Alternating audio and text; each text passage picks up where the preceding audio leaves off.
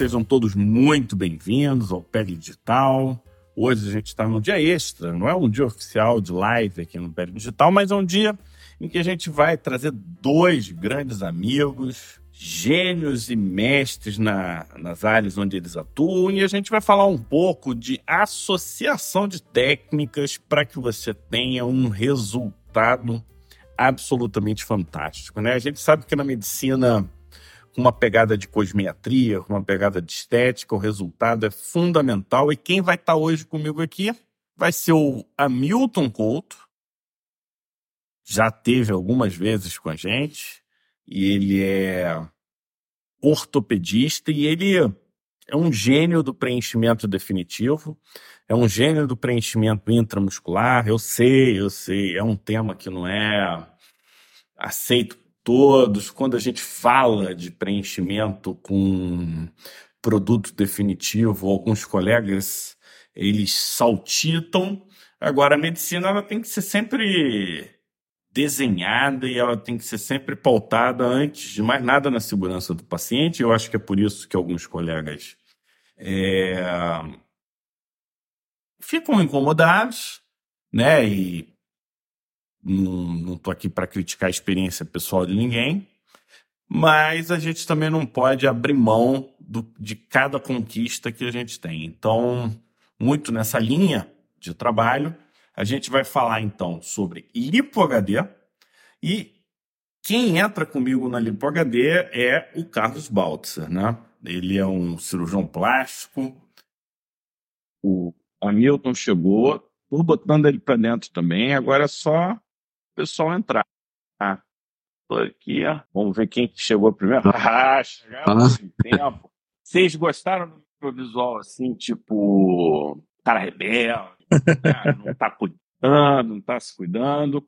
Antes de mais nada, dar uma boa noite. Obrigado por estarem aqui comigo no Pele Digital. Hoje foi um convite inverso, né? A gente, vocês estão trazendo um tema que é muito interessante, e a gente vai desenvolver isso ao longo dessa live, mas antes, um boa noite, né? Boa noite. Boa noite. Como é que vocês estão? Tudo bem? Fala, Milton. Fala, Fernando. Tudo bem? Prazer estar aqui. Obrigado pelo convite. Conversar com você é sempre um prazer. Obrigado, viu? Boa noite, pessoal. Boa noite, Carlos. Boa noite, Fabinho. E é isso. Hoje o, o, o nosso foco é, é Baltzer, né? Baltzer tá na mira. Baltzer. Tá é, você, sabe, você, é um, você é um cara já. Eu vou falar um cara rodado, né? Mas no bom sentido. O Carlos Baltzer é um cara rodado, sempre com excepcionais recomendações. Conversei com o Carlos, o Carlos Roberto Antônio outro dia, falando, ele falou de você. Obrigado. É, e quando a gente fala de medicina estética, da cosmiatria, das cirurgias estéticas, resultado é fundamental, né? Não tem esse papo de é, não vou me comprometer com o resultado. Quem não se compromete com o resultado tende a não prosperar. E eu queria um pouco a sua visão de cirurgião plástico, porque o cirurgião plástico, ele há, décadas, né, já vem trabalhando com, com essa mente de qualidade, é. resultado, refinado, e sabe que se não for excepcional, a chance dele se manter no mercado vai vai diminuindo. Como é que como é que você está vendo isso e como é que está a tua visão é, hoje que, nesse sentido? Eu acho que eventualmente o que acontece, os cirurgiões plásticos mais novos já que já nasceram nessa era digital e tem mais facilidade eventualmente, eles já têm naturalmente dentro deles essa coisa de comparação e, e essa coisa crítica de autocrítica de Instagram, essas coisas. Eu na minha época, não, não posso falar a minha idade, mas dá para adivinhar, na minha época da faculdade não tinha nem celular ainda. O celular veio depois no finalzinho da faculdade, entrei na residência na época de BIP, essas coisas. Mas, eventualmente, já na, no, no, começo da residência médica, já de cirurgia plástica, eventualmente, resultado era algo que a gente já tinha que ter. Então, você já tinha aqueles residentes que já se preocupavam muito com o resultado, e dependendo da paciente, se não no hospital público ou não, ela já se preocupava em entregar alguma coisa, e aqueles que faziam por fazer. Então, eventualmente, você já começava a se desenhar o que, que o, o tipo de profissional que você vai ser, né? Então, a gente, eu tive muita sorte na vida de ter grandes professores, grandes amigos, e um dos professores que Deus o tenha já, já faleceu, ele, ele dizia para mim, Carlos, você pode tem uma grande formação reparadora, mas a estética é uma outra escola. Então ele sempre acreditava que o cirurgião plástico de, de natureza tinha que entender o que era um câncer, fazer uma reparação, mas que tinha que se preparar mentalmente para uma parte de estética. Eu acho que cai muito com a tua pergunta que você perguntou, meu, meu amigo, porque eventualmente você tem que abrir uma outra página na tua cabeça. Eu, eu trabalhei dois anos no Hospital do Câncer no começo da minha carreira. É, foi uma coisa muito nova para mim. Eu tive que crescer muito. Perdi pacientes já com câncer, então eventualmente eu comecei a entender que talvez aquilo não fosse para mim. Então eu comecei indo para a plástica estética por conta disso, entendeu? Mas sei que eu, a parte é uma coisa muito forte dentro de todo o plástico. Eu, eu, eu puxei isso de, nessa, dessa forma, Milton, que você sabe que isso aqui é igual um jogo de vôlei, né? Eu recepcionei, aí o Walter levantou e você vai cortar. É, você sabe que a gente está tendo, a gente está num movimento de reconexão da medicina, né? A gente tem vários exemplos disso. E, e essa foi uma fase, Baltzer, que eu entendo uhum. como a fase do, da dicotomia, em que a medicina estética tinha um perfil, uma demanda e uma postura. E a medicina tradicional, muito focada em função, muito focado em preservar o membro, mas assim nasceu o preenchimento intramuscular no nível onde a gente se encontra, não é isso, Hamilton? É. Ou seja, não é porque é uma doença não é porque é uma situação mais grave, não é porque a função vem em primeiro lugar, que você não tenha que estar comprometido com o melhor resultado estético possível e imaginável. E, e assim nasce uma, uma história um, de carreira, eu, eu, diria, dessa forma. Você gostou da minha conexão? Hoje eu estou inspirado. Gostei. Tá vendo? Amém. Gostei interessante, Fábio e Carlos. Eu acho que Fábio já sabe como eu entrei no mundo do preenchimento, mas eu acho que Baltzer não, não, não sabe da história ainda, como começou. E, não sei mesmo. E Baltzer foi através da parte reparadora. Cara, em 2002, uma paciente minha teve um acidente e, na verdade, eu atendi essa paciente. Ela se tornou minha paciente em 2002 através de uma fratura de quadril. Fraturou acetábulo e nesse acidente ela teve um comprometimento muito grave da região glútea, da região glútea uhum. direita. Uhum. E entrei na cirurgia, fizemos a cirurgia e ortopedista não, não, não, a conduta do ortopedista é meio agressiva, ele quer abordar o osso, mas ele geralmente ele não tem o cuidado que o plástico tem para fazer realizar a incisão, secar os planos, cuidando ali dos tecidos. Geralmente o ortopedista ele é mais rude, digamos assim, nessa, nessa parte de, de, de ter o acesso ali, de, de chegar através da via de acesso no osso.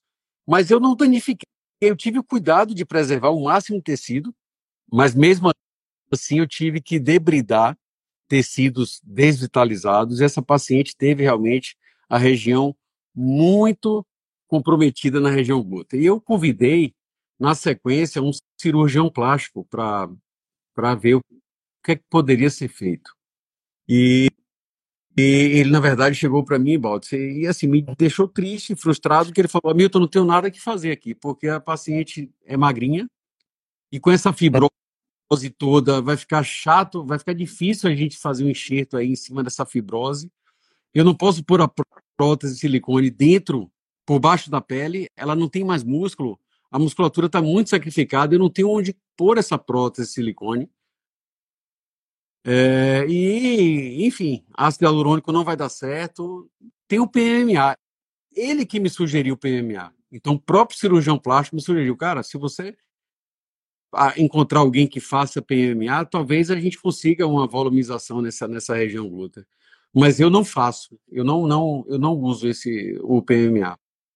E aí que eu comecei a pesquisar, através do insight que o cirurgião plástico me deu, encontrei o, o Chacu, a gente, Fábio conhece o Chacu, Chacu me atendeu muito bem, falou, Milton, funciona bem, não dá problema, não existe esse preconceito que existe, é por conta dos procedimentos clandestinos, é por conta do, às vezes, do pânico induzido pela própria indústria farmacêutica para realmente que as fazer com que as pessoas tenham medo de colocar esse produto, porque esse produto, na verdade, não é muito comercial para a indústria farmacêutica, porque o paciente daí não volta, o paciente ele não tem necessidade de repor como tem a necessidade de repor o ácido hialurônico. Então me explicou, o me deu uma aula sobre isso e, de certa forma, Baltz, ele me animou em aplicar o produto. Como eu conheço muito anatomia, eu passei, antes de realizar esse preenchimento, um, um bom tempo de, de, de, de, de, de estrada na, na cirurgia de quadril,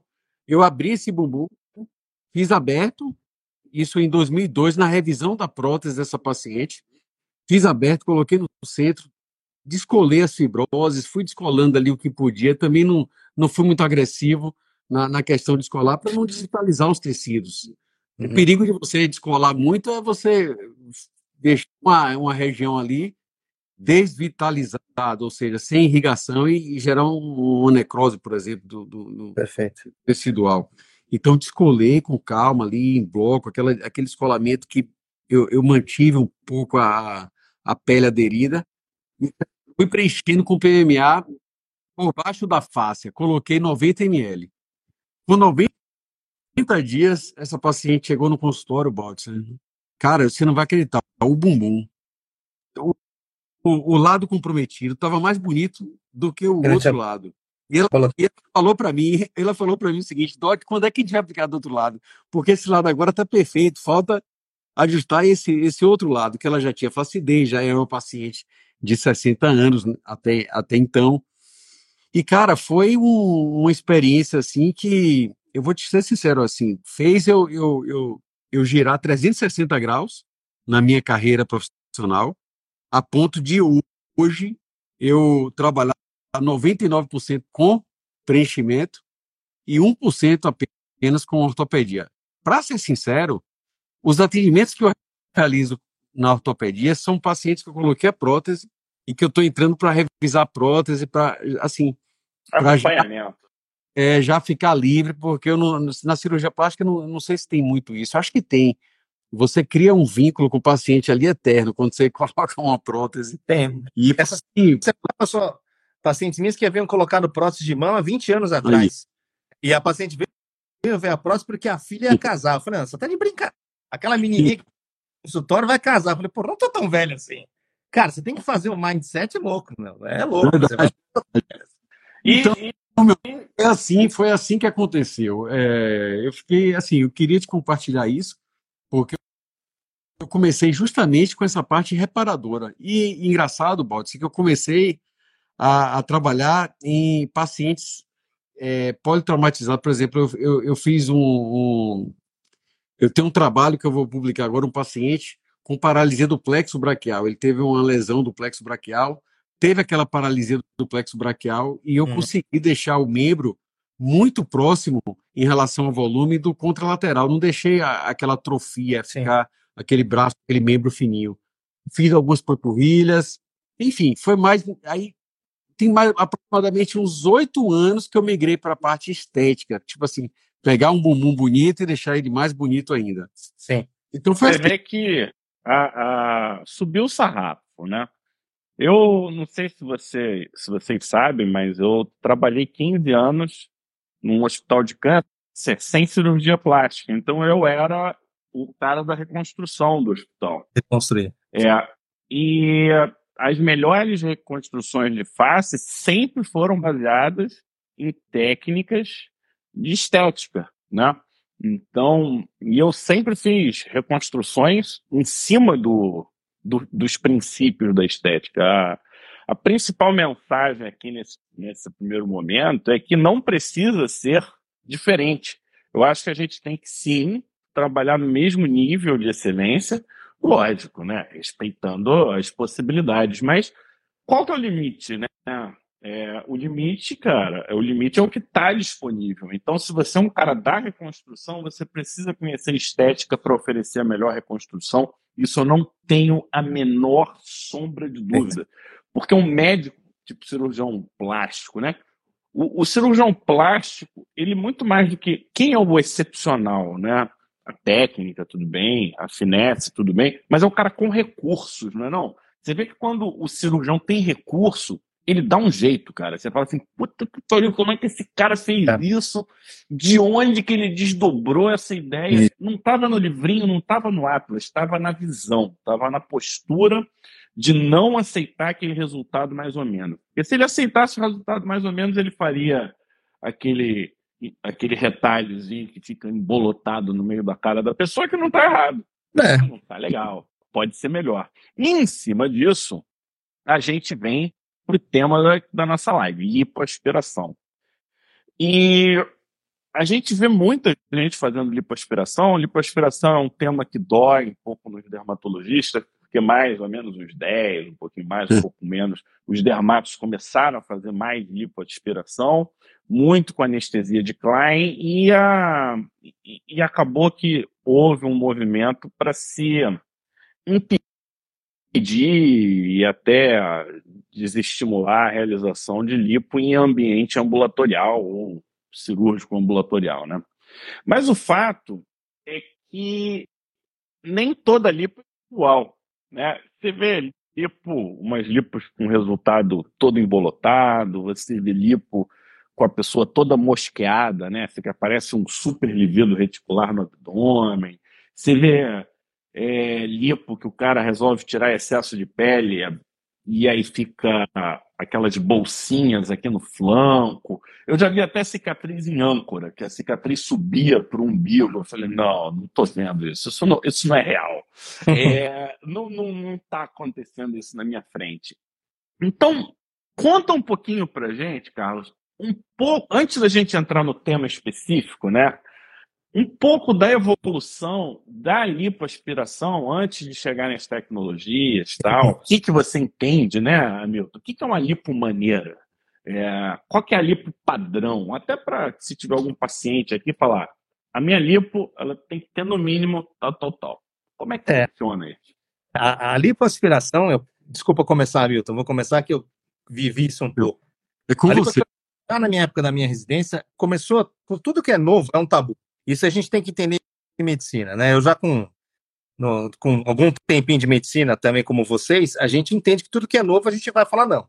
Então, na própria residência, fazer uma lipo, a gente já estava, alguns, alguns assistentes indicavam, e os mais antigos falavam, isso não vai prestar para nada. Então, a gente utilizava a solução de Klein, ia para os congressos lá Aí, fora, né? Então, eventualmente... então, na tua época de residência, nem os não, nem os mais antigos achavam que isso não saber desse troço aí. Ainda era é. aquela coisa bem mais, sabe, bem mais realmente reparadora. Vamos fazer um retalho, né? Tem retalhos que os caras nem lembram. Retalho de. Frescura. Cirurgião cabeleireiro, sabe esse cara? Tem que aquela piada, né? Cirurgião plástico, aquele cara que não tem coragem para ser cabeleireiro. Você conhece aí, né? Então, eventualmente aí, o Gerard Illu foi o cara que primeiro falou sobre lipoaspiração de uma forma mais científica, na realidade. Ele contava isso, eu cheguei a conhecê-lo pessoalmente, e ele conta Até que. Até onde eu sei, te, te interrompendo, é mais ou menos da década de 50, foi um ginecologista, né, que fez uma das, uma das primeiras, não foi isso? Numa gordura, na verdade, quando ele começou a trabalhar com isso. O Ilu, ele publicou porque uma namorada dele, que era modelo, tinha um lipoma nas costas. E aí ele pegou, em vez de ele fazer uma cicatriz para tirar o lipoma, ele pegou uma seringa um pouco mais grossa, um número 18, e meio que furou aquilo, tentou aspirar aquilo. Então, quando ele colocou a pressão negativa, ele começou a falar: Poxa, eu consigo tirar essa gordura. A princípio, começou com lipoma. A gente sabe que para tirar lipoma nada melhor que a incisão, mas eventualmente a história toda começou aí. Então, nisso a solução de Klein também entrou, então, e, e tudo isso. Então, a lipoaspiração, a princípio, quando eu comecei, tinha a lipoaspiração seca, em que o cara fazia lipo direto, com aquele sangue e tudo, e a lipoaspiração, que a gente chamava úmida, mas hoje, hoje você já tem apenas esse tipo de lipo. Ok, perfeito. Hoje, e aí começou todas todas uma solução todas, de todas sem ter eventualmente pela vasoconstrição. E aí começou aquelas elucubrações, porque eventualmente vou pegar essa gordura, vou colocar onde, e aí coloca no glúteo, exatamente isso, né? Então, já para também passar, como você falou, passar a bola para vocês, é, isso acerca um pouco antes da do Covid, tinha um congresso no final do ano que a gente conseguia reunir em Nova York, era o último congresso do ano, chamava-se Cutting Edge. O Sherrill Aston faz esse congresso com o Baker. O Baker, acredito que ele teve um stroke, ele teve um, AVC. Então, para educação, ele acabou de fazer, não faz mais esse congresso. E eu cheguei a ver um cara, naquela época ele era novo, um cirurgião plástico colombiano, e ele chamava-se Alfredo Royos, ele é vivo. E ele falou uma coisa interessante à época. Estou falando cinco anos atrás. Falou: olha, eu acho que a gente consegue fazer coisa melhor com essa gordura. Todo mundo riu da cara dele. É, gordura, esse cara é louco. E aí, começou-se, logicamente, tudo é uma, uma, uma grande, grande, uma grande aldeia. Ele começou a publicar, ele começou a ter uns casos de, de uma lipo com mais definição. Então, que a gente começou a falar lipo de lipo HD, high definition, né? Hum. Eu, eu, brinco com meus pacientes que o dermatologista plástico é uma coisa muito incomum, né? A gente adora um nome diferente, uma tecnologia diferente, uma, uma propagandinha. Isso faz parte da gente. A gosta, olha, exosound, né? Melhor que falar vesícula, né? Mas eventualmente uhum. É, e essas coisas, cara, a gente vivia isso. Então, quando ele lançou ali para HD e começou a publicar isso, ele falou: "Por que que é isso?". Eu fui para fui para Colômbia, tive a oportunidade de conhecê-lo pessoalmente, fiquei umas duas semanas com ele, fiz estudo anatômico. Resumo da ópera, o que que ele pega? Ele pega aquela gordura e coloca ela intramuscular. Esse é o resumo da ópera. Como ele sabe realmente anatomia, o que que ele faz? Imagine que você tem um abdômen six packs, né, os seis, os seis pacotinhos da, do reto abdominal. Ele localiza a sobrevisão direta, muitas vezes com ultrassom digital. Ele vai e a, injeta a gordura, que varia no volume de 10 a 30 ml por cada globo. Entendeu?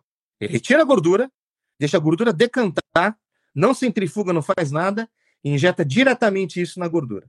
Os resultados então, dele são em relações a toda essa região, porque ele começou a crescer. Ele faz no abdômen, faz região de bíceps, tríceps, toda a região corporal, ele consegue injetar a gordura. Hamilton, ele... você tem six pack? É six pack. Six pack. Aí é da cirurgia plástica. Você vê? Eu não, eu não tenho six Como é que vai? Vou lá pra cá. Vamos fazer. É, mas... É. Tem que ser, né? é. tem que ser. O Carlos, é. mas assim, o, o, que é que a, a, a gente bateu um papo e é nesse assunto que eu quero que eu quero chegar, que vai ser o assunto da pós-graduação, do, do, seu módulo na pós, que vai não, ser justamente. Calma aí, pós-graduação. Calma aí que você chegou como se todo mundo soubesse do que você está falando. Então, olha, olha o local onde a gente se encontra, né? A gente o, o, o, colombiano, muito sabiamente, ele olha lá o resultado da lipo e fala, cara, as pessoas não querem ficar sem gordura, as pessoas querem parecer saradas. Então não é só tirar a gordura da frente, você tem que dar uma, uma volumizada Isso. no músculo, você tem que estar definida no músculo. E aí ele falou HD. O problema é que HD é uma definição baixa, cara. Eu quero ultra HD. Eu quero e... uma definição melhor ainda. Isso, aí começou a criar outro livro, você viu? É, Dentro da gente, essa coisa de criar nomezinho, entendeu? É, como é que vai ser? Colégio, tal. Isso. E, e você tocou num ponto, a gente vai falar da pós, a gente vai explicar, Milton, fique tranquilo, mas você falou num ponto agora curioso, porque quando pensa gordura, né? Primeira gordura que eu, que eu conheço, né? E aí eu não lipoenxertia não é um assunto que eu tenha estudado, tenha visto a fundo. O primeiro que eu lembro é da para a região glútea. E, Perfeito. historicamente, lipoenxertia para a região glútea tem algumas coisas que aí eu vou passar a minha visão. Um, é errático. Né? O, o resultado você tem muito pouco controle. O intramuscular é proscrito para a região glútea. Perfeito. Né? A gente também tem essa, esse detalhe. E, e vou te falar, a gordura do glúteo é uma gordura diferente da gordura do abdômen.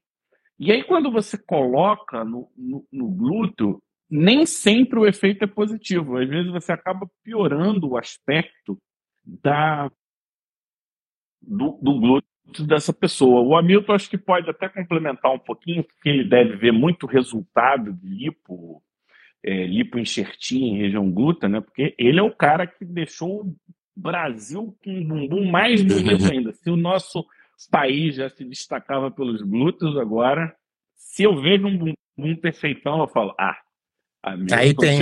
É, aí, aí tem, aí tem alguma coisa.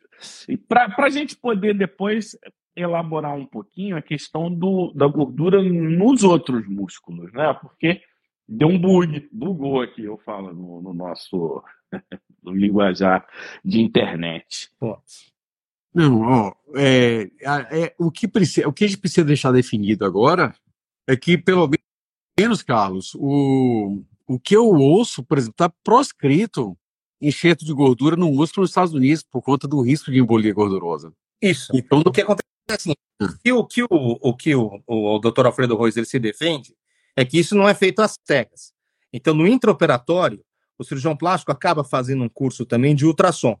Logicamente que é um ultrassom de não um ultrassom de para você ver estruturas mais internas, ultrassom superficial mesmo, em que você consegue ver a parte de derme, você consegue ver exatamente a parte muscular e você tem que aprender a trabalhar para localizar, né? Para bem localizar. Então, você tem até uma mudança de cânula, a cânula na realidade ela ultrapassa, imagine que você já está na, na, parte dérmica, obviamente subdérmica na parte de gordura, e a própria cânula na ponta dela além de ela ter, por exemplo, a, a, a, possibilidade de você colocar a gordura, ela perfura face musculares. Então ela vem e perfura. Depois até, pena que eu não estou sem. É que minhas câmeras estão todas no consultório para eu não conseguir trazer nenhuma. Você perfura face musculares, então você está tá, tá vendo isso aqui no ultrassom, e aí você coloca essa, essa gordura. Duas coisas que é importante da parte histológica, já que a gente está falando isso. Toda a gordura, como a gente, na época embriológica, você vê que a gente é feito sobre metâmeros, Estudos recentes mostram que a melhor qualidade de gordura é que está mais perto. Por exemplo, eu quero uma gordura boa para glúteo, que você vai injetar nessa parte de gordura superficial. Pega a gordura do culote, metâmero é perto, entendeu? Eu quero uma gordura boa porque muita gente ainda trabalha com gordura na região facial. Então, pega, por exemplo, a gordura da papada e vai por aí, entendeu? Então, você consegue criar uma, uma, uma melhor qualidade entre a célula adiposa, dependendo do metâmero, entendeu? Sabe o que é Metâmero, o Hamilton, estou checando aqui na internet.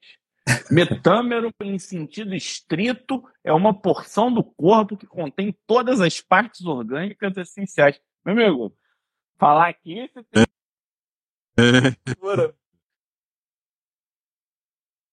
E aí, nisso, você consegue trabalhar nessa região. Então, na minha cabeça, obviamente, exatamente isso. Ó, quando você. Não, fica... Faz sentido isso que você está falando, né? Gorduras. É, é, essa toda vez, e aí vai uma dica geral: toda vez que você generalizar um conhecimento médico, você já está errado na base, porque tudo na medicina é específico, né?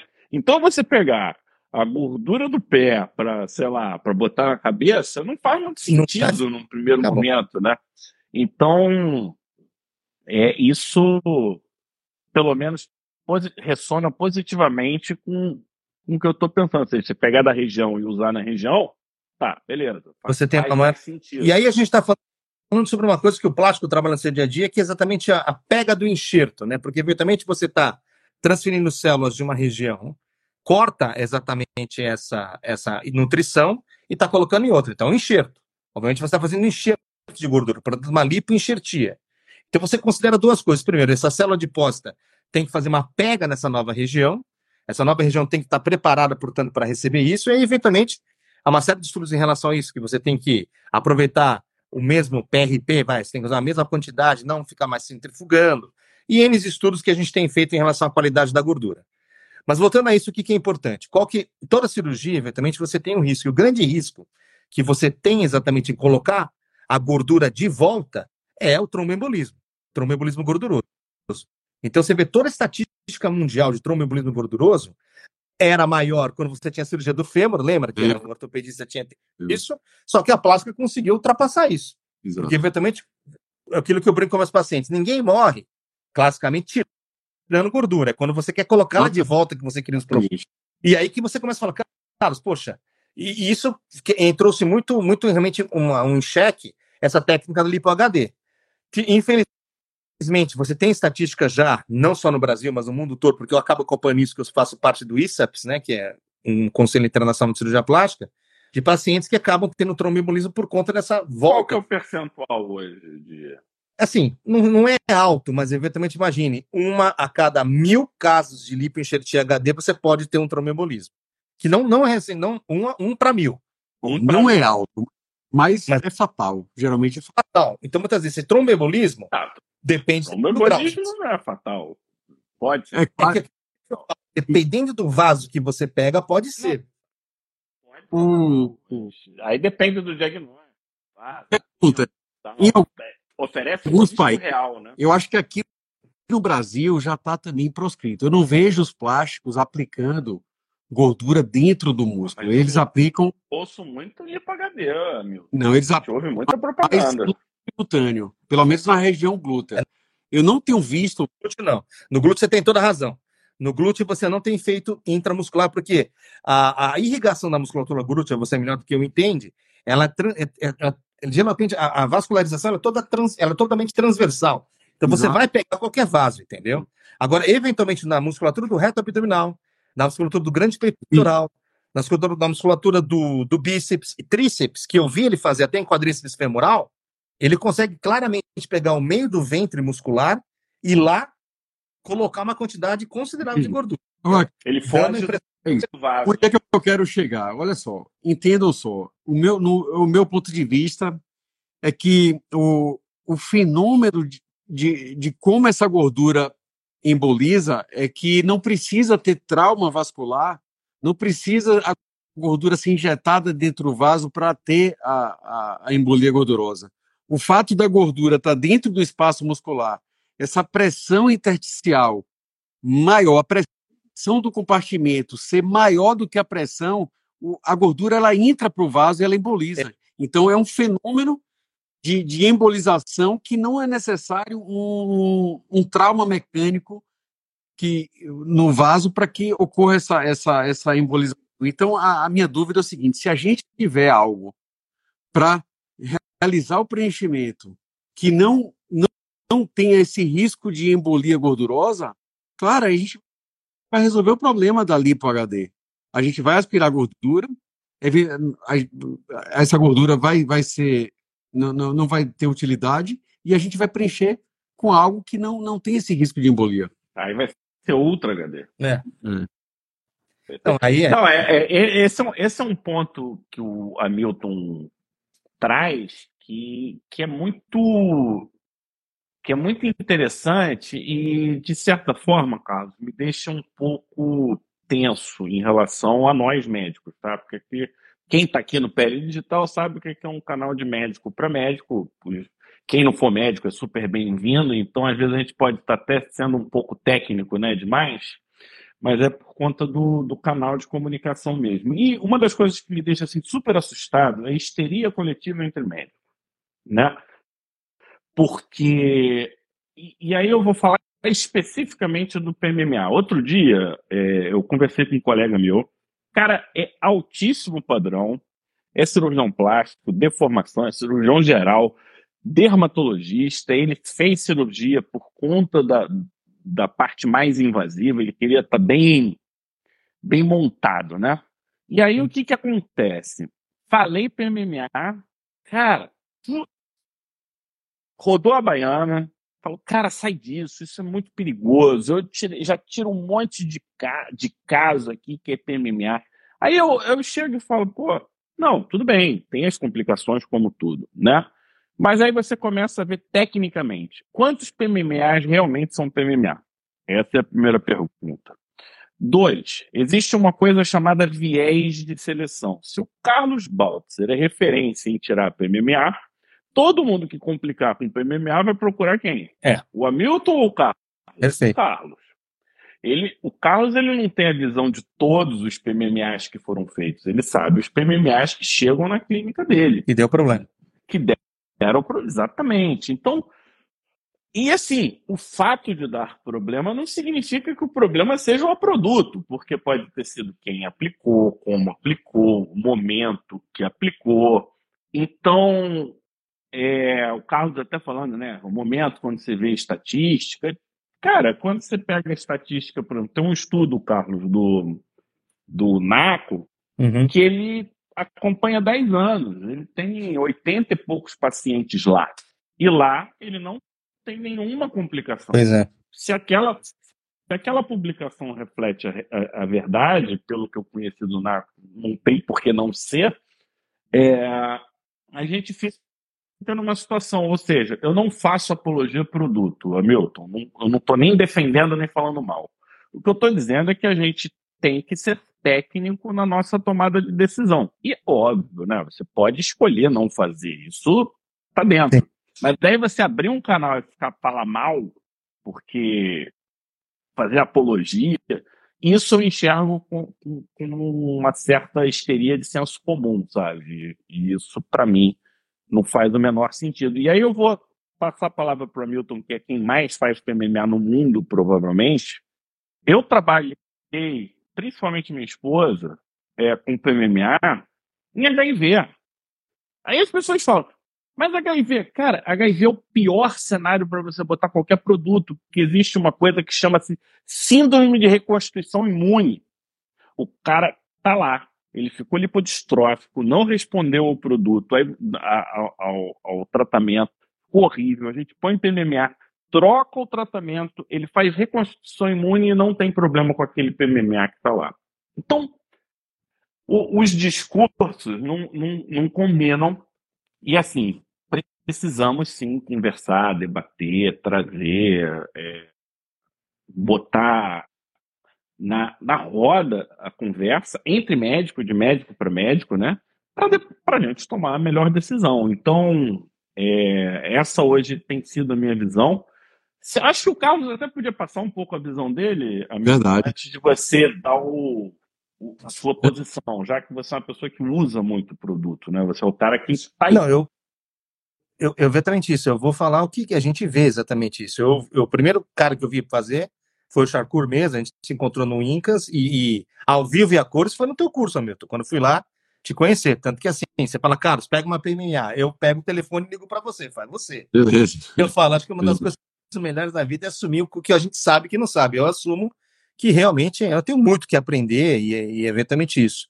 Agora, uma coisa interessante que, que, que eu acho que é legal, isso que, que o Fábio falou, que é sobre como a gente vê também as coisas. Né? A primeira coisa, eu acho que a gente tem que estudar mesmo. Né? À medida que você tem uma casuística, né? a medicina deixa de ser essa coisa empírica, na, na, na, na a gente consegue produzir cientificamente. Né? Você fala, Carlos, olha, tive um caso que ficou bom, 10 casos ficaram bons, 20 casos, 100 casos. E aí essa, essa repetição da técnica, da forma que você mostrou dentro do conhecimento anatômico, que no fundo esse lado do nosso cirurgião fala mais alto. Né? Então o cara falou, pô, o cara está no lugar certo.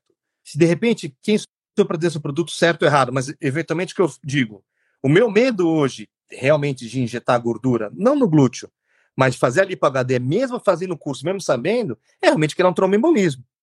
Nós estamos entre mestres, teve um caso muito recente de um colega, não preciso citar o nome, o cara sabe fazer, então não era um problema de, de, de falta de técnica, é, como você falou. Eu, eu, eu acredito nisso, que seja uma alteração do endotélio mesmo. Então, aquela pressão que a gordura exige, ela faz naquela região, Exatamente. ela faz com que haja esse microembolismo. Então, você fala, Carlos, ah, o PMM é a solução. Eu não posso dizer isso, mas eu, eu, eu, vou mexer com a cabeça de vocês. Será que não pode existir um outro produto que possa também criar um volume? De repente, um bioestimulador com uma molécula que tenha uma rápida absorção, que faça uma, uma outra estruturação, ou eventualmente algo que vocês estudam tanto em relação a exossomes misturados, você entendeu? Eu acho que são coisas que a gente tem que deixar aberta essa porta. A anatomia está aí, entendeu? Então ela não permite que a gente tenha muito erro. Errou, pegou o vaso, o paciente vai sofrer, entendeu?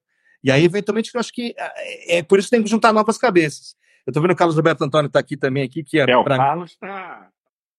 O Carlos está participando, eventualmente. Assim, ele não é, é o cara. Eu, mestre do Exosom. Aliás, né? eu preciso fazer uma, uma vírgula que você vê. Parabéns, Carlos Roberto Antônio, é aniversário dele. E ele está aqui participando. Parabéns, é. Isso, é. Carlos. Parabéns, feliz aniversário, meu amigo, meu irmão aí. Então, eventualmente, se você eu mandei aqui... parabéns, eu vi a mensagem cedo. Ele fez um post lindo é. com a mensagem da esposa, eu acho. Que legal. É, então, legal. o cara no, no aniversário dele, estudando, tá discutindo, então ele tá prestando atenção nisso. Então, acho que são essas cabeças, como você permite essa coisa na pele digital, o Hamilton de um lado, e outros caras também, para a gente tentar chegar num consenso. Talvez, quem sabe, o consenso nem saia de nós, o consenso apareça por outras. É. Ter como ir. Ah, eu, eu, eu sou da. Não, deixa o Hamilton falar. Eu acho que, Hamilton, você é um cara que pode falar com propriedade, né? Porque você tem uma casuística diferenciada nesse sentido é, usou em doença, usou em estética, usou em ajustes, assimetrias, ou seja, cenários bio. Você tem documentado, e vou te falar: se você tiver problema com PMMA, depois de preencher, ele vai voltar para o colo, de um jeito vai. ou de outro. Quando, dá, dá, uma ideia de números para gente, né? né? Nessa tua jornada, quantos de preenchimento, vou chamar de alto volume, mais de 150 ml, que a gente sabe que pode ser bem mais do que isso, mas vamos botar 300 ml, de 300 ml para cima. Quantos você já fez e quantos caíram no teu colo de complicação dessas que eu estou falando, de precisar abordar, fazer cirurgia, drenar, da pessoa ter ficado deformada, com a bunda roxa, como a gente vê. Eu estou até com uma paciente agora que está tá drenando uma substância dela, estou investigando, ver o que, que é. Ela fez alguma coisa no glúteo, disseram que foi escultura. É, não sei. Olha não sei só, o... a gente, você já teve lá no meu consultório, você viu a, a, a rotina como é que é. Minha agenda é muito cheia. E eu tive, Carlos, o feedback da, do, do laboratório, o é. fabricante falou, Hamilton, você é hoje o, o, cara que mais aplica PMA, talvez no mundo, por conta da, do volume de produto que eu compro da fábrica. Então, eu uso uma média entre 15 e 20 litros de PMA por mês aplicando. E eu venho nesse ritmo, claro que não, eu não comecei assim. Eu comecei fazendo um glúten por mês, depois um glúten por semana, depois um por dia, e hoje eu, eu, eu, tenho uma agenda que eu faço uma média de 8 a 10 procedimentos entre retox. Existem procedimentos mais simples, muitas vezes não é um glúten inteiro, mas assim é, é um retoque, é um complemento, é uma celulite, usando o PMA. E, e nessa jornada já tem, nessa trajetória já tem 10 anos. Cara, eu tive complicações, mas complicações, é, eu, eu, vou dizer aqui, complicações como mancha. Eu nunca tive uma mancha para ficar para sempre, mas já tive mancha de hematoma. Já, a gente já... e, e, e pausa, mancha não é do é do descolamento. Exatamente. Essa coisa toda. Já eu gosto, mancha de me dar trabalho. De matemática. Nós estamos falando alguma coisa de algo de 20 litros mês, por ano, 240 litros, Nesses 10 anos você colocou 2.400 litros. É, não foi nessa, nesse ritmo não, a vida toda. Porque não, é, não era só. Tá Esse ritmo tá agora, tá nos últimos dois anos. Coincidiu com a pandemia. A pandemia, eu, tipo assim, o consultório estourou de uma vez. Na verdade, o grande boom do, do meu volume realmente de, de, de, de procedimento aconteceu no início da pandemia. A gente começou a fazer muitos procedimentos e aí eu comecei nesse ritmo aí de 15, 18 litros, 17, mas sempre acima de 15 litros. E assim, olha só, Carlos, as complicações. Mancha, já tive mancha de ficar um ano e oito meses, a paciente chateada, ligando para mim, Hamilton, essa mancha tem que sair, eu não consigo tomar sol, eu fiz o procedimento para melhorar a autoestima e agora eu estou numa situação como essa, eu não posso ir, ir para a praia, porque fica... É, eu até compartilhei esse, esse, esse caso, com um colega dermatologista, e ele falou, Hamilton, essa deu trabalho, mas ele conseguiu realmente é, clarear essa mancha, usou tecnologias e a gente resolveu o problema. Mas, além dessa mancha, o que é que mais complicou? Telejectasias, aqueles vasinhos, geralmente eu tenho, é, é, a complicação mais comum que eu tenho são esses vasinhos e eu tenho que encaminhar para o, o, o angiologista. Vamos lá, nódulos são frequentes. O nódulo, na região glútea, Carlos, ele não é visível. O nódulo ele é palpável, ou seja, não prejudica a estética.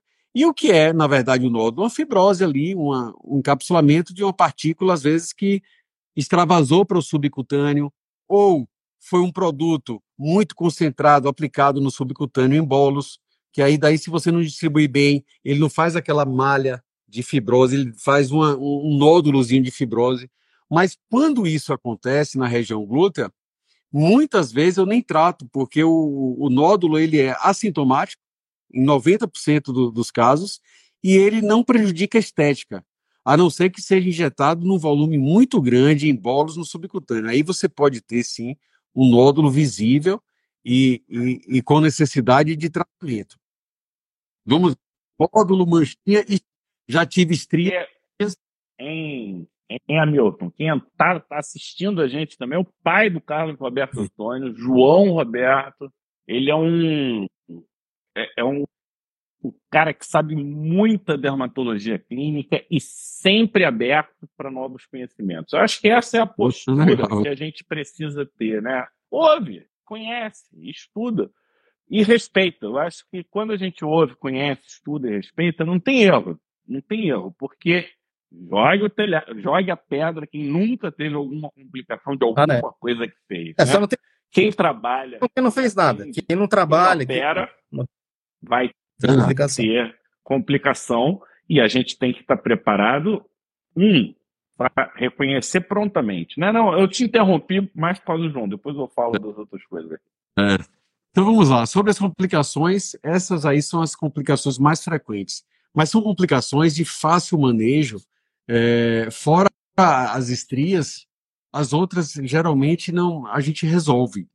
De complicação grave, eu nesses eu, eu tenho uma eu tenho mais de 5 mil procedimentos nesses já 12 anos com, com E a trabalhando gente até pré-conversou, né, da vez se a gente conseguiria planilhar para poder documentar e publicar isso, Tá docu- porque isso é evidência. Tá? Claro, eu tô, eu tô fazendo um, organizando tudo para a gente publicar. Vamos ter muito conteúdo para muito material para publicar, inclusive na pós. A gente vai, vai fazer muita coisa juntos na pós-graduação. Mas eu tive, por exemplo, um, um caso grave de uma síndrome compartimental que evoluiu com a, uma neuropraxia do nervo ciático. O paciente vo- voltou 100% também, não, não, não ficou não, não ficou com sequela. Então essa foi a complicação mais, gran, ma- mais grave em relação a, a- a muito volume dentro de um glúteo. Aquilo que a gente conversou aumentou muito a pressão dentro do compartimento. Essa pressão ficou maior do que a pressão de perfusão capilar. E aí o nervo meio que deu uma parada de funcionar ali. Teve uma, uma, uma, uma, uma, neuropraxia mas foi uma, uma paralisação temporária, voltou 100% e sem sequela. Fora isso, eu não tive nenhum caso de necrose, nenhum caso de embolia, Mico- nunca tive, nunca tive um caso de infecção. Impressionante. Nunca tive um caso de infecção, nem de pertuito.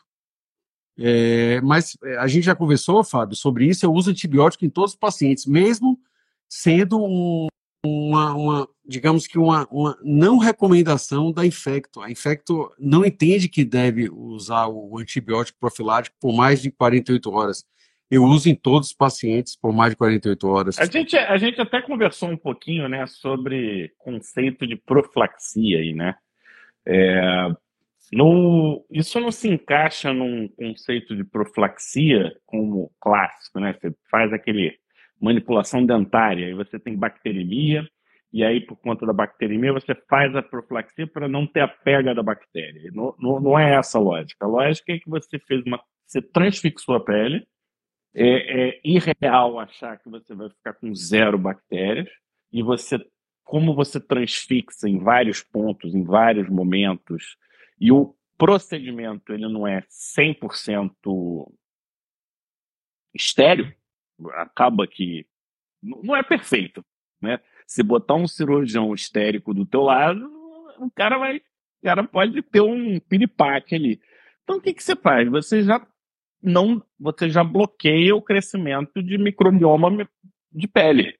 Para mim. Isso faz sentido, né? Não tem evidência de que isso muda ou não muda, mas só que o procedimento é estético e o procedimento é definitivo. Quem quer pagar para ver? Carlos, você quer pagar para ver? Eu não, Eu não. não quero. Carlos, Entendeu? Então, profilático? Eu. pô, Eu tivesse profilaxia? Cirurgião plástico É tem, tem eu.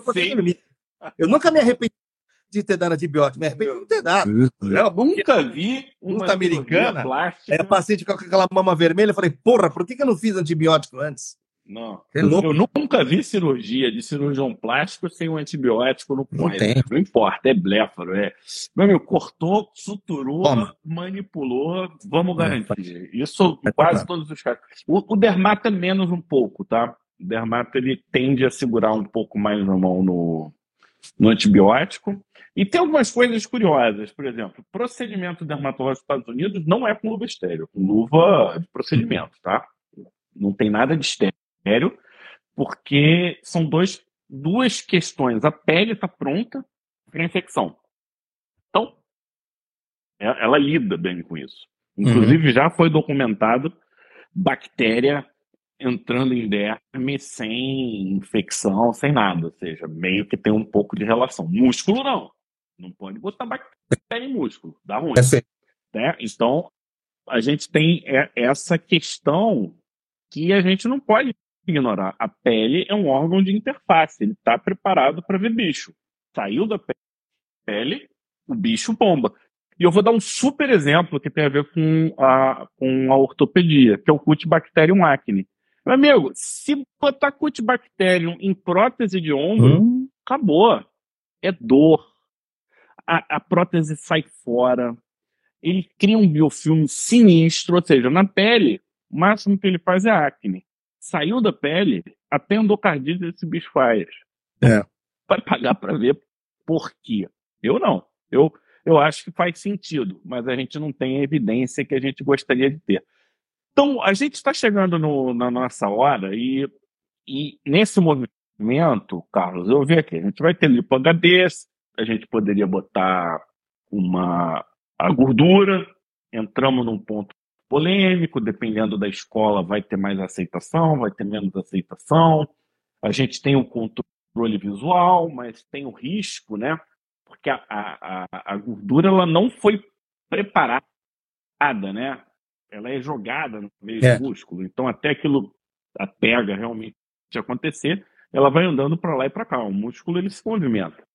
E aí entra outras possibilidades, né? Como PMMA, é, você fazer guiado por ultrassom e usar o PMMA nesse, nessa pegada. Eu não sei qual é a resposta para isso, mas o, o Hamilton a gente fala muito de glúteos, a gente olha para ele e lembra de glúteos, mas ele faz onde tem músculo, ele trabalha, né? É. Ele colocou umas imagens. Qual foi o volume máximo de PMA num ser humano que você já fez? Guinness Book. Um litro. Um litro. Fazendo, é, fazendo glúteo, quadríceps.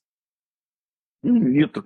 E, e, nas cirurgias ortopédicas em que a gente usava o PMA, é. quem não sabe na ortopedia, você pode até trazer um pouquinho desse dado, Hamilton, da, ah, o, na, eu já usei, é, a gente já conversou sobre isso aqui, o Fábio, eu já utilizei meio quilo de PMA para cimentar prótese em pacientes com artrite reumatoide. Então, assim, olha só, nunca ouvi barulho quando é, é, utili, utilizei PMA na ortopedia. O barulho que tem com PMA é na estética. E a gente sabe que tem um, um pânico induzido pela própria indústria farmacêutica, que é natural. O PMA detona aí três queridinhos da indústria farmacêutica e estética de um modo geral. Porque o PMA é bicho acumulador e é preenchedor. Então aí eu não vou entrar nesse mérito aqui, que não é o motivo da nossa. Não, mas eu, eu já, a gente já pode até, Hamilton, uma, de um ponto de vista bem técnico mesmo. Você que manda, manja PMMA, você acha que PMMA é o melhor produto para o rosto, levando em consideração como o rosto envelhece e como é a dinâmica facial? Você acha que num primeiro eu momento... Não, eu não tenho propriedade para falar sobre rosto. Primeiro porque eu trabalho exclusivamente com preenchimento muscular corporal. E hoje, para ser muito franco, com vocês, o, o carro-chefe da, da clínica, ou seja, o procedimento que eu mais vendo hoje é com ácido hialurônico. Então, é mais interessante para mim, como empresa, como clínica, trabalhar com ácido hialurônico, porque o paciente volta. Eu, eu cheguei num ponto de, de entregar um resultado muito bom com ácido hialurônico para o meu paciente, ele fica feliz, eu fico feliz porque eu sei que ele vai voltar, e quando eu faço com o PMM, o paciente não volta. Então, hoje, Inclusive, como empresa, eu não tenho essa hipocrisia de dizer para vocês aqui que eu ofereço para meus pacientes a harmonização, vou resolver o problema, vou deixar o bumbum bonito, de uma forma absorvível. Ou seja, o paciente vai ter o resultado, vai ficar satisfeito e ele vai voltar para mim. Então, é, é bom para mim, o paciente fica feliz, é bom para todo mundo. Então, hoje, é, é, eu, eu, eu, prefiro comercializar, estou falando como empresa no meio médico aqui, o procedimento com ácido hialurônico. Mas quando o assunto é, às vezes, o paciente, por exemplo, paciente acima de 50 anos, eu não coloco ácido hialurônico, porque assim, não, não vou conseguir resolver a flacidez. E se eu ficar repondo aquilo, a pele vai distendendo. Cada vez que o organismo absorver o ácido hialurônico, vai ter mais flacidez ainda. Então, eu não, não, não, não indico ácido hialurônico em pacientes acima de 50 anos, mas fora isso, assim, a minha indicação sempre é harmonização temporária com ácido hialurônico. Então, é, eu não estou aqui defendendo o PMMA, mas que o PMMA é um produto super seguro e que nos últimos trabalhos científicos vem se mostrando mais seguro do que os outros, isso eu mostro para vocês o, o, as evidências científicas, eu tenho postado isso nas minhas redes sociais, e é bom a gente fazer esse network, essas reuniões, para que os colegas que, que são movidos pelo preconceito, porque às vezes eu, eu entendo muitos colegas que eles nunca trabalharam com PMA, então eles não sabem como é que a evolução no paciente, e ouvem a experiência muito mal. Eles é o que dá ruim, né? A é isso, experiência é o que dá ruim. Existe também os procedimentos clandestinos. E, Carlos, as vítimas desses procedimentos clandestinos, elas são enganadas. Muitas vezes, esses criminosos falam para elas que vão aplicar PMMA, mas, na verdade, aplicam silicone industrial. Daí está o cirurgião plástico na emergência. Quando complica, quem recebe o paciente na emergência ouve do paciente que foi PMA. Então, o colega, ele é vítima desse preconceito também. Então, a gente não pode colegas, a gente não é isso, não pode jogar esses colegas que têm esse pânico do PMA, porque muitas vezes eles são vítimas desse crime é. clandestino. Eles estão lá na emergência, eles não vão investigar se o paciente colocou PMA, se foi é, silicone. Mas, poderia, mas deveria, ele deveria fazer no ultrassom, você consegue diferenciar o produto, Sim. pessoal. Então, eu acho que aqui está uma dica de ouro, né? Você faz o ultrassom, porque o ultrassom hoje o pessoal consegue diferenciar, e se quem tiver de plantão não conseguir diferenciar, pelo menos você documenta a imagem para depois para alguém. com a imagem, é. imagem hoje, com a, a radiologia dermatológica, a gente consegue identificar, inclusive, o produto. Eles evoluíram tanto nessa, nessa, nesse sentido que eu trabalho, por exemplo, com a Elisa, a Elisa Ducati, a gente faz, inclusive, a gente, a gente faz cursos juntos, a gente faz muitos, a gente tem um, muitos pacientes em comum. Elisa, quando eu tenho dúvidas sobre um paciente, eu encaminho para ela, ela me fala o produto. A Elisa fala... Pode fazer uma live. É, vamos fazer uma live com ela. Chegou no, no, numa experiência, assim, numa casuística tão, tão maravilhosa que ela consegue identificar o produto que foi utilizado, se foi hidrogel, se foi silicone industrial. É até esses óleos minerais.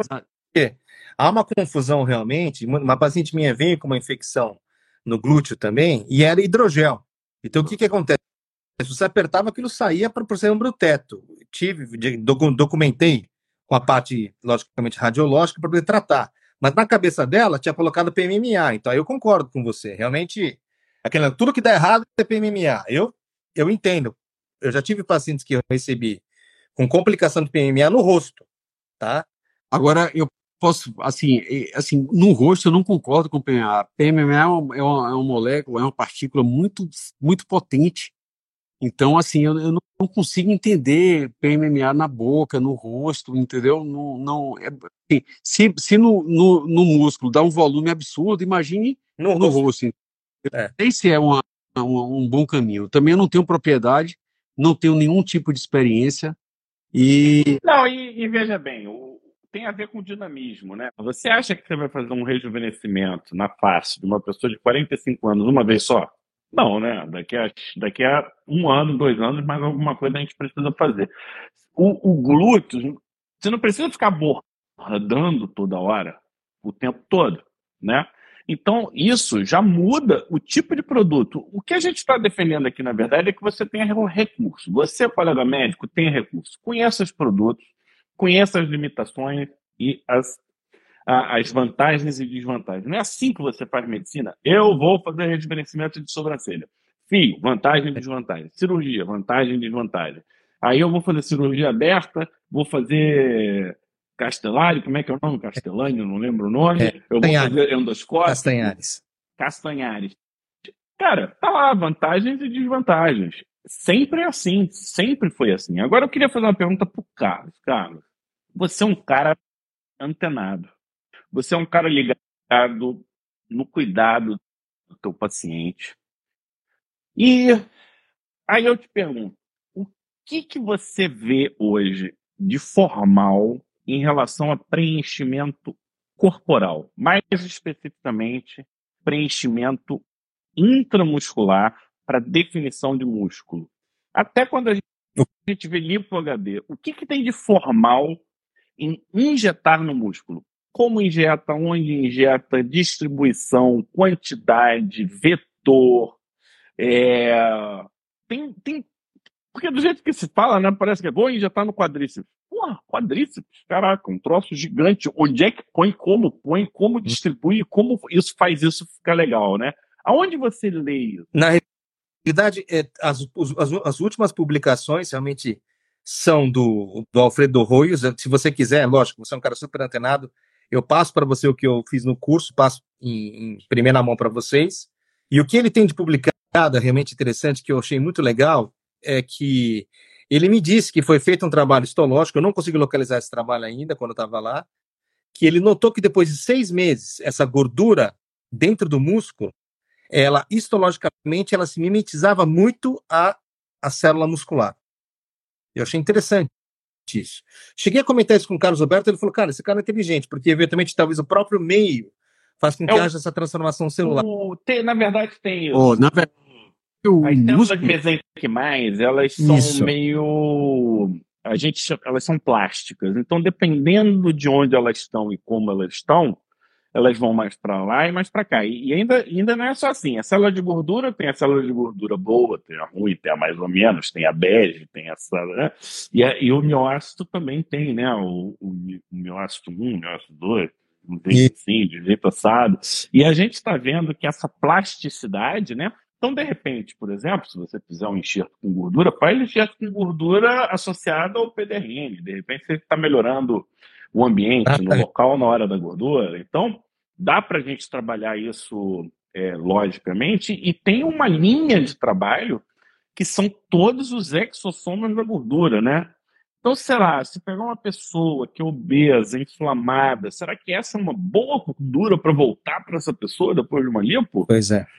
Né? É, talvez, não. Talvez não. Então a gente está falando de gordura como se fosse uma coisa só. Quando eu falo de PMMA, eu estou falando de uma coisa só. E aí o que, que eu estou dizendo para você, Carlos? Eu estou tendo controle. E ainda, ó, vocês sabem fazer assim nas lives no Instagram? Deixa eu ver se aparece. Ah, agora é assim, ó. O... Então, mas isso que você está me dizendo também, cara, a gente está num, o formal do intramuscular, o, formal do músculo, não existe. Não. Músculo como órgão endócrino, músculo como um órgão de saúde, um músculo como um órgão de compensação de, de sistema imune. Músculo era locomotor, ortopedista, pessoal que fazia cinesioterapia, né? umas coisas nessa pegada. A gente não tem outras questões. Estética para músculo, cara, quase nada. É verdade. Então a gente tem alguma coisa de tecnologia, porque veio de cima para baixo, que foram desenvolvidas a partir da fisioterapia. Aí eles fizeram versões caras porque a estética é quem consegue pagar. Sim. A gente começou a ter alguma coisa da lipoenxertia dentro do músculo, que não pegou tanto. E o Hamilton trabalhando com um músculo é o cara. E aí eu queria, Hamilton, que você, nesse sentido, passasse a tua necessidade de compartilhar ele, ele, ele viu, Carlos, que não uhum. vale a pena é, conhecimento guardado, que conhecimento que vai para o túmulo, ele perdeu a vida dele. Então ele ele está com essa necessidade de passar o conhecimento dele. E eu entendo, Hamilton, que você põe tua cara a tapa, né? Porque você está trazendo um tema que é tabu, e então você se expõe de uma certa forma, e é por isso que aqui no Pele Digital a gente está abrindo esse espaço, porque a gente acredita na medicina como um todo, né? E eu, eu te conhecendo, vendo o teu trabalho, nível de responsabilidade, como você acompanha os teus pacientes, você não, não faz e manda o cara vazar, você faz e dá o seu telefone, ele pode falar contigo, pô. Isso, isso permite que você tenha um acompanhamento de cada caso. E são casos de alto valor agregado. são pessoas informadas. Então, é, a gente tem sim evidência, Carlos, que é a evidência dos números do Hamilton. Não são os melhores estudos, Hamilton, infelizmente, não dá para dizer que é um duplo cego controlado, mas eu quero saber qual foi o duplo cego controlado com ácido hialurônico, eu quero saber qual foi o é. duplo cego controlado com qualquer tecnologia que a gente use. É, então, né, vamos, se a gente vai usar um peso, que seja o mesmo peso para todas as terapêuticas. Se a gente vai usar uma medida, que seja a mesma medida para todas as terapêuticas, é assim que eu enxergo. E, e reafirmo, não faço apologia absolutamente nada, e eu adoro o PMMA como produto, tá? Eu, eu acho um excepcional bioestimulador. Acho que ele é fantástico para o músculo. Entendo que existem evidências é, la, laboratoriais de cobaia que apontam que o PMMA no músculo melhora a função muscular se o músculo for bem estimulado. Eu já tenho evidência. É, só que a gente não tem evidência clínica disso. Então eu não posso chegar e vender esse peixe dessa forma. Mas então a, a... Que era a minha grande preocupação, sabe, Milton? O dano no músculo. Quando eu comecei a ver que, na verdade, esse dano é benéfico, e aí quando a gente olha o músculo, a gente vê assim, pô, músculo para crescer ele precisa de dano, porque músculo sem dano não cresce. É o Sim. dano na medida certa. Que eu acho que talvez esse, essa seja a grande pergunta para você, né? Qual é a medida certa. E. Entendeu? Então. Oh, foi, foi publicado recentemente, Fábio, que a, através de biópsia, o músculo que tem PMA, ele, ele estimula a hiperplasia e a hipertrofia, ou seja, não só a fibra fica mais robusta, como também existe um aumento no, uma, um aumento no número de fibras nos fibra. Exato. Nada fazia isso. A primeira coisa que fez isso foi o M-Scope, 8 de hiperplasia muscular, e agora você dizendo do PMMA. Fora isso, não tinha hiperplasia. A gente sempre trabalhou com a mesma isso. quantidade de fibras musculares. Né? Só com hipertrofia. Eu vou te enviar esse estudo. É, é, então é isso. Assim, eu quero, deixa, deixa eu fazer propaganda agora da, do assunto da live, que eu convido, na verdade, nós convidamos Carlos para isso. Então, assim, eu, como eu, eu, eu, eu, consegui montar uma pós-graduação, totalmente focada, Carlos, na em, em bioplastia corporal, facial e genital. Tanto é que você e Fábio me ajudaram a, a montar essa pós, então eu quero publicamente agradecer o seu apoio, agradecer a sua parceria, agradecer a Fábio a parceria. Fábio vai, vai ser professor da pós em relação a tecnologias, você vai ser professor do módulo de lipoaspiração HD com preenchimento guiado por ultrassom, Elisa Ducati e todos os professores que vão participar da pós. Mas, assim, o foco da pós é bioplastia corporal com PMA. Claro que vai ter bioplastia ou, preenchimento com ácido hialurônico, mas a, a, a ideia, o foco é, é, bioplastia corporal com PMA. E nisso, a gente vai é, compartilhar todos os, os protocolos de preenchimento muscular corporal. E como a gente não consegue fazer nada sozinho, a gente sempre precisa de, de, de, de equipe multidisciplinar. Por exemplo, eu entrei no ramo do preenchimento, eu sou muito bom de preenchimento, mas eu sou ruim para tratar mancha de pele. Eu sou ruim para tratar problema de pele, eu sou ruim para tratar gordura localizada. Então, quando a gente unir nossos conhecimentos e nossas habilidades, eu acho que a gente vai entregar um resultado muito maravilhoso para os pacientes. Preenchimento corporal, assim, eu com muita propriedade falo para vocês, é difícil alguém preencher como eu, porque eu passei quase 20 anos da minha vida abrindo braço, abrindo perna, e para chegar até o osso, eu conheço muito via de acesso. Então, assim, é um conhecimento que vai além da via de acesso, porque eu sei a parte do músculo que tem mais complacência, que tem menos complacência, que adianta colocar preenchimento, que vai dar resultado. Aqui, a região que não adianta colocar preenchimento, porque é uma região tendinosa, não, não vai ter complacência. Então, eu, eu, eu, eu trouxe muito esse conhecimento da minha, da minha, tra, da minha estrada na, na, na ortopedia, de, de realmente transitar nesses planos profundos, mas me faltou, assim, durante a trajetória, conhecimento de pele, conhecimento de, de esvaziamento de gordura localizada, e eu estou tendo a oportunidade agora com vocês nessa pós-graduação de aprender muito. Então vai ser uma vai ser uma experiência maravilhosa e eu tenho certeza que eu vou aprender muito. Eu e Carlos vamos colocar, Fábio, um curso juntos de lipoaspiração com preenchimento com PMMA guiado por ultrassom. A gente está pensando para agora em vocês vão para os Estados Unidos, né? Vai ter um curso de cadáver. Eu acho que vale a pena vocês falarem aqui também. O, eu, vou, eu vou finalizar minha participação primeiro agradecendo, né? Porque se não tem gratidão, acho que não vale a pena, a gente tem que ser grato. É, e agradecer, eu acho que pela oportunidade, na verdade, vocês estão me dando uma oportunidade diferente, né? Vocês estão me tirando muito da minha zona de conforto, né? E muitas vezes me deixando numa situação de cheque, né? Pô, será que eu sigo o status quo? É mais fácil seguir o status quo. Mas quando a gente conversa, vê, entende o trabalho e, e que isso pode beneficiar não só os médicos, do ponto de vista técnico, do ponto de vista profissional, do ponto de vista comercial, e poder ajudar os pacientes a terem os melhores resultados, porque só de conhecer a técnica, Milton, você já coloca em xeque todas as outras técnicas. Tem isso e tem o que você faz. É. A partir desse momento, meu amigo, você subiu o sarrafo de um jeito, você vai falar, você vai oferecer um mais ou menos, melhor não fazer, cara. É. Melhor não fazer. Melhor não fazer. Quero então, Rapidinho, Fabio, só cumprimentar o doutor Flávio, é professor da pós também, doutor Flávio Coço aqui. O doutor Flávio vai ao módulo de, de subcisão de celulites com, pre, com Pedro ele faz a, aquela liberação da. Ele faz subcisão muito bem, tem uma técnica primorosa. Flávio, seja bem-vindo aqui. Eu percebi que ele entrou aqui no, no, no Instagram. Vou marcar um dia para falar de celulite, que é.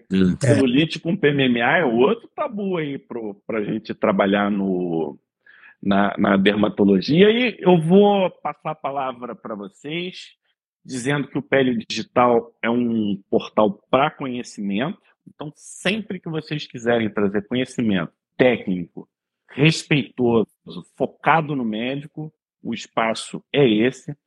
Eu desejo um super sucesso para a Topós. Eu achei ela fantástica na concepção, ousada e está colocando tua cara tapa do, do, no bom sentido. Agora, você está preenchendo uma lacuna, né, Carlos? A gente tem essa lacuna técnica, né? Como preencher músculo, quais são as melhores vias, se é o melhor produto, aparentemente o PMMA tem se mostrado o melhor produto e se você buscar, você não acha absolutamente nada. Então, tá aí a oportunidade Obrigado. de todos. Quem sabe daí não nasce um livro, né? Não nasce alguma Isso. coisa. Carlos, o que, que você achou dessa história toda aí? Não, eu estou sempre à disposição. Aprendi isso com, com alguns amigos na vida que você tem duas opções na vida. Ou você é o copo cheio, que não cabe mais nenhum conhecimento, ou você é o copo vazio.